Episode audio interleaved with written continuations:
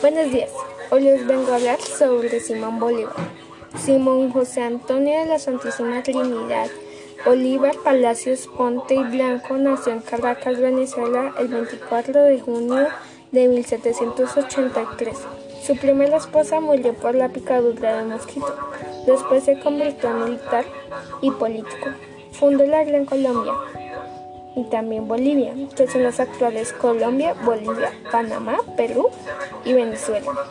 En 1813 fue conocido como el Libertador. Su primera esposa se llamaba María Teresa del Toro.